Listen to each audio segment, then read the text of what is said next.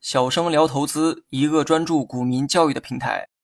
今天呢，咱们来讲一下什么是破发破净。破发破净啊，都与股价有关，而且都是在股价下跌时出现的一种现象。那么，先来讲一讲破发的概念。破发指的是股价跌破发行价，公司上市呢就要发行新股，新股刚发行时候的这个价格啊就是发行价。这个价格呢，对于上市公司来说啊非常重要，因为新股发行意味着公司呢要融资。通过卖新股来筹集资金。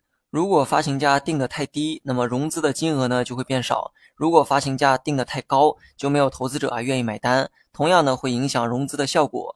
我们平时买股票买到的都是别人手里的股票，你买股票花的钱都跑到了别人的口袋里，跟公司本身呢没有什么关系。但如果你买的是公司发行的新股，意味着你的钱跑到了公司手里。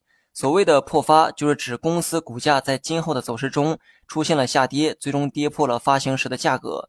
至于什么时候破发呢，并不固定哈。有些股票呢，几个月后会破发；有些呢，数年后会破发。当然了，也有上市首日就会破发的。股价破发呢，对投资者啊，并没有什么太多的实质性意义，所以呢，不用以破发作为投资的依据。有些人呢，看到股价破发，认为啊，这是抄底的机会，其实不然。股价出现破发，尤其是短时间内破发，可能意味着发行价定得太高，没有充分考虑供需平衡的问题，而并非真的跌到了便宜的价格。那么最后呢，说一下破净，净指的是每股净资产，破净指的是股价跌破了每股净资产。如果理解起来比较困难，那你就想象成公司的价格跌得比公司的净资产还要便宜。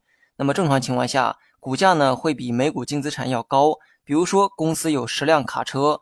卡车就是公司的资产，即便说我日后破产了，那么卖掉全部卡车呢，也能卖个五百万。而如今呢，有人觉得我的公司连五百万都不值，那么这在逻辑上是说不通的。之所以逻辑上说不通，因此呢，多数情况下股价都会大于每股净资产。如果某公司的股价出现了破净的一个情况，可能意味着股价正处在低估的阶段，今后呢可能会出现上涨的概率哈。当然了，我指的是多数情况下，如果是少数情况，比如说财务造假。公司本身呢没有那么多资产的话，这个数据啊也就没有任何参考意义。好了，本期节目就到这里，详细内容你也可以在节目下方查看文字稿件。